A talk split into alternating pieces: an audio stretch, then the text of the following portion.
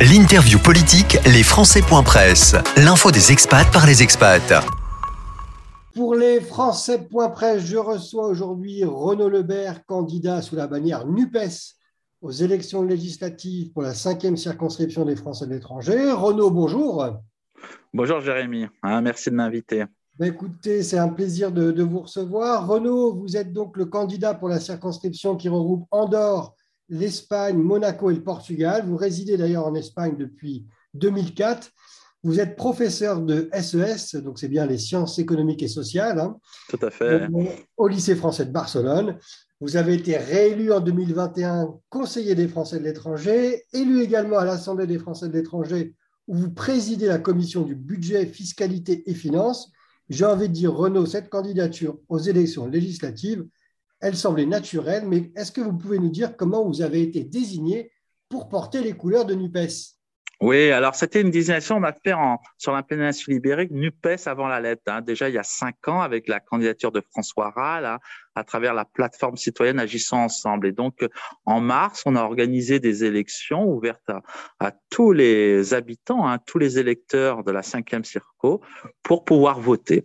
Et donc j'ai été élu pendant, enfin durant ce processus. Il y avait deux candidats. J'étais élu, je pense, à 52-53. Hein, ça Hein, c'était euh, un bon, une bonne campagne de primaire, etc. Et donc après le, candidat qui a perdu hein, est maintenant mon directeur de campagne. Donc c'est pour vous montrer bien hein, euh, euh, la cohésion qu'il y a entre nous. Et donc là, toutes les forces de gauche de la péninsule ibérique déjà depuis cinq ans hein, se sont réunies pour faire Nupes avant la lettre. Ça a bien marché au consulaire et aussi hein, c'était au partiel hein, des législatives. Donc il y a quatre ans déjà euh, François Rall est passé de très près hein, de, la, de la victoire.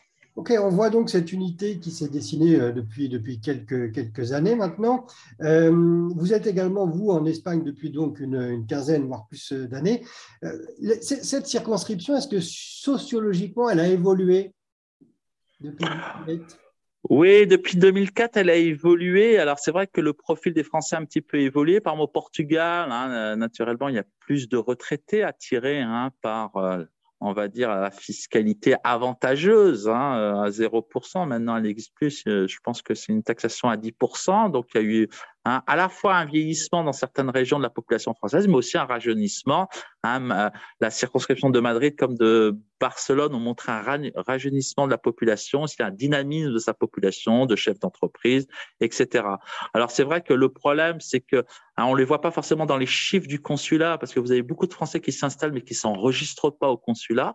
Hein, donc la, la, population visible, enfin on va dire statistique, euh, n'a pas évolué euh, enregistré donc au consulat, mais par contre la population française, on peut la multiplier par deux, voire même trois hein, résidentes au moins dans notre circonscription. Et cette population française, donc résidente depuis un certain temps ou nouvelle, elle vous parle de quoi pendant cette campagne? Sur quoi elle vous interroge? Bah, il y a toujours bon le, la thématique, c'est les services consulaires, le retrait de l'État. Hein, donc les gens hein, se cassent la tête hein, pour pour euh, obtenir leur euh, pour obtenir des papiers d'identité. Bon, il y a aussi beaucoup de, problèmes fiscaux. Heureusement, hein, le fait que je sois un peu un spécialiste de la fiscalité hein, des résidents aide beaucoup à, résoudre les problèmes.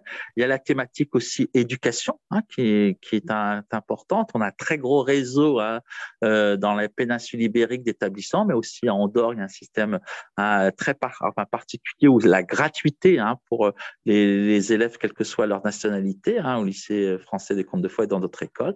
Donc, euh, hein, et aussi, il y a une autre thématique, les retraites. Hein, donc, euh, hein, on et, l'emploi pour les retraites.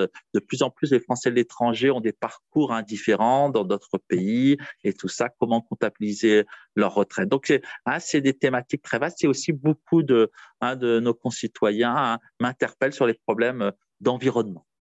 Je vais reprendre une ou deux des, thématiques que vous venez d'évoquer, notamment l'éducation. Je rappelle que vous êtes professeur de, euh, sciences économiques et sociales au lycée français à Barcelone. Il y a eu une grève dernièrement. Alors, est-ce que vous avez fait grève? Alors moi, j'étais pas concerné par déjà hein, par ce mouvement de grève parce que ça concernait une catégorie de personnel bien spécifique. Hein, C'était euh, les professeurs détachés dans les établissements homologués. Hein, donc, euh, hein, on a, le, il y a eu un décret qui est passé hein, et qui a augmenté la, Hein, le, taux de cotisation sociale de 11 à 27% Donc, ça fait une explosion aussi à la fois à la charge hein, des, établissements, hein, donc euh, partenaires, comme maintenant on dit. Et c'est vrai que j'ai soutenu naturellement ce mouvement de Grèce qui a été très, très bien suivi, dans, surtout dans les établissements de la mission laïque ou dans d'autres établissements où il y a euh, pas mal euh, de détachés. Mais cette, voilà, cette grève, et ce jour-là, je crois qu'il y a eu là aussi la grève, moi, naturellement, j'aurais fait, était férié à Barcelone. Sur ce mouvement de grève, donc votre, circonscription a été aussi mise en lumière, hein, ne n'oublions pas avec l'arrivée de Manuel Valls, un candidat un peu surprise pour, beaucoup d'observateurs sur cette circonscription. Et d'ores et déjà, on a vu il y a quelques jours par rapport à cette grève, il a dit je m'occupe de tout, euh, il y a un moratoire, euh, je vais proposer un moratoire, il a été accepté, on va pouvoir discuter. Alors est-ce qu'il est déjà député, Manuel Valls? Il n'y a pas d'élection oui, bon, c'est vrai que bon, faut pas vendre la peau de l'ours avant de l'avoir euh, tué, hein, comme on dit. Bon, il veut peut-être montrer les relations. Donc, de toute façon, le décret a été seulement repoussé. Hein, il n'a pas été annulé ni rien. Il a plein d'autres décrets. Hein, donc euh, voilà. Et il y a eu aussi les sénateurs des Français de l'étranger, donc Mélanie Vogel, euh, Hélène Conway, Jean-Yves Lecomte et Yann Chantrel avaient déjà aussi fait un courrier protestant. Donc, on ne sait pas si c'est vraiment M. Valls ou c'est la pression des élus hein, sénateurs, hein, nos élus sénateurs qui se sont bouger pour, euh, comme toujours, euh, défendre l'enseignement français à l'étranger. Euh, sur, sur, ce, cette question encore de l'éducation, si je regarde un peu votre site internet, vous dites que le réseau scolaire de l'AEFE, donc de l'Agence pour l'enseignement français à l'étranger, est en danger du fait d'un sous-investissement, notamment sur la limite dans le temps concernant les détachés.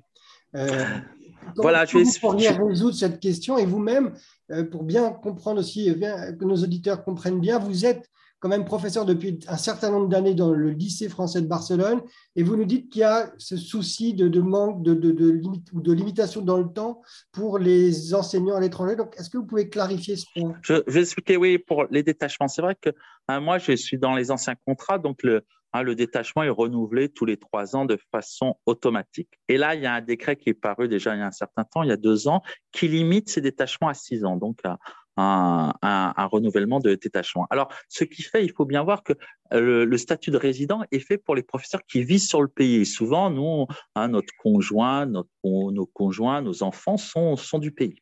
Hein, et donc aussi, on a à la fois la, formation à l'éducation nationale, hein, qui est quand même une formation de qualité, mais aussi on connaît bien nos élèves, on connaît bien l'environnement, hein, ce qui est vraiment un plus pour l'enseignement français à l'étranger. Et donc, euh, pour bien connaître un pays, il faut 5-6 ans. Donc, les collègues qui vont arriver au bout de 5-6 ans, hein, le, temps de, s'y faire, ils vont devoir, partir. Donc, ça limite à la fois la mobilité, ça limite aussi les projets pédagogiques, parce que si on remarque bien dans la plupart des établissements, hein, c'est les professeurs hein, qui ont un peu de bouteille, qui sont là, qui sont bien installés, qui montent les projets pédagogiques les plus intéressants. il y a un dynamisme. Et ça, c'est totalement reconnu à la fois par les parents d'élèves, par les élèves, par la direction. Et donc, sa limitation de, de, détachement empêche la mobilité et aussi empêche aussi la gestion par projet des établissements. Donc c'est quelque chose que vous porterez si vous êtes euh, élu. Euh, euh, tout, à fait. Hein. il faut absolument, je me battrai pour revenir sur ce décret. On vient de parler d'éducation. L'autre point que vous avez évoqué, c'est celui de la fiscalité. Sous la bannière NUPES, il y a le leader, hein, Jean-Luc Mélenchon, qui avait parlé il y a quelques années mais qui était cette, proposition figurait aussi dans son programme à l'élection présidentielle, qui est l'impôt universel, donc l'impôt lié à la nationalité. Est-ce que c'est quelque chose que vous défendez également dans le cadre de votre campagne non, enfin, je pense que dans le programme de NUPES à l'étranger, il n'y a pas l'impôt universel. C'était une idée, hein, voilà, à, l'américaine. Mais de toute façon, hein, il, faut bien voir que dans un pays comme l'Espagne, on paye beaucoup plus d'impôts qu'en France. Hein. Donc, euh, l'impôt universel, c'est le cap qu'il y a entre si vous payez vraiment moins qu'en France. Là, dans la plupart des, pays, on paye plus dans le pays d'origine. Je pense qu'en en, Belgique, c'est le cas aussi et ailleurs. Donc voilà.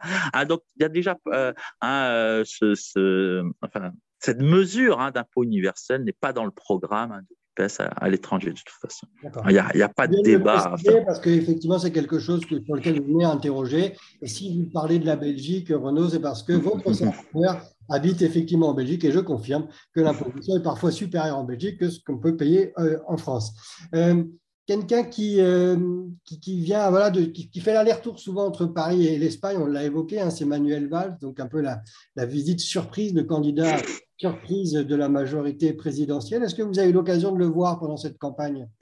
Non, j'ai pas eu l'occasion. J'aimerais aussi débattre avec lui. Hein. Je pense que je respecte l'homme, hein, ancien premier ministre, ministre de l'Intérieur, député pendant très très longtemps, aussi un candidat malheureux à la mairie de, Barcelone. Hein, donc voilà. Après, c'est vrai qu'on peut contester les, méthodes. Hein, bon, LREM, hein, c'est vrai, ils sont très désunis hein, avec hein, le maintien de la candidature de, de Monsieur Vogetta. Donc euh, voilà. Alors moi, je peux reconnaître Aval, ce qui nous permet de médiatiser. Hein. J'espère que grâce à, à, sa candidature, il y aura davantage de taux de participation. Hein. Je pense que les Français sentent s'il y a un enjeu, ils vont davantage se mobiliser et je, je m'en réjouis.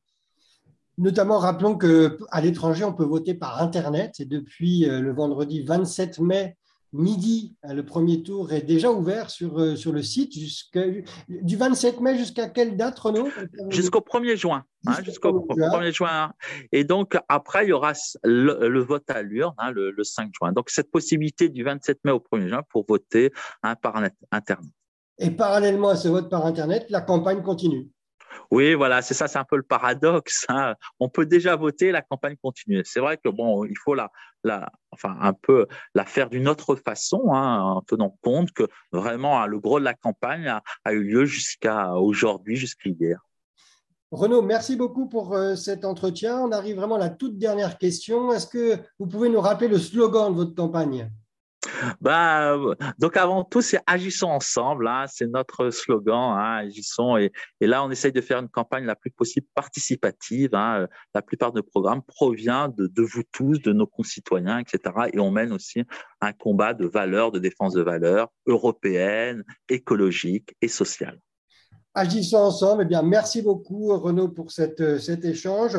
Euh, je rappelle que votre circonscription regroupe donc Andorre, l'Espagne, le Portugal et Monaco, et que vous êtes 12 à participer à cette élection euh, législative. Permettez-moi juste de donner euh, deux ou trois autres noms. Serge Biès pour le Rassemblement national, Nicolas Chamou pour Reconquête, Manuel Valls, vous venez de l'évoquer, pour Ensemble Majorité présidentielle, Stéphane Vogetta, indépendant, soutenant la majorité présidentielle. Et je citerai également Laurent Guater pour LR, UDI euh, et les centristes. Renaud, merci et à très bientôt sur nos antennes. Euh, merci Jérémy, merci à vous. Bonne soirée.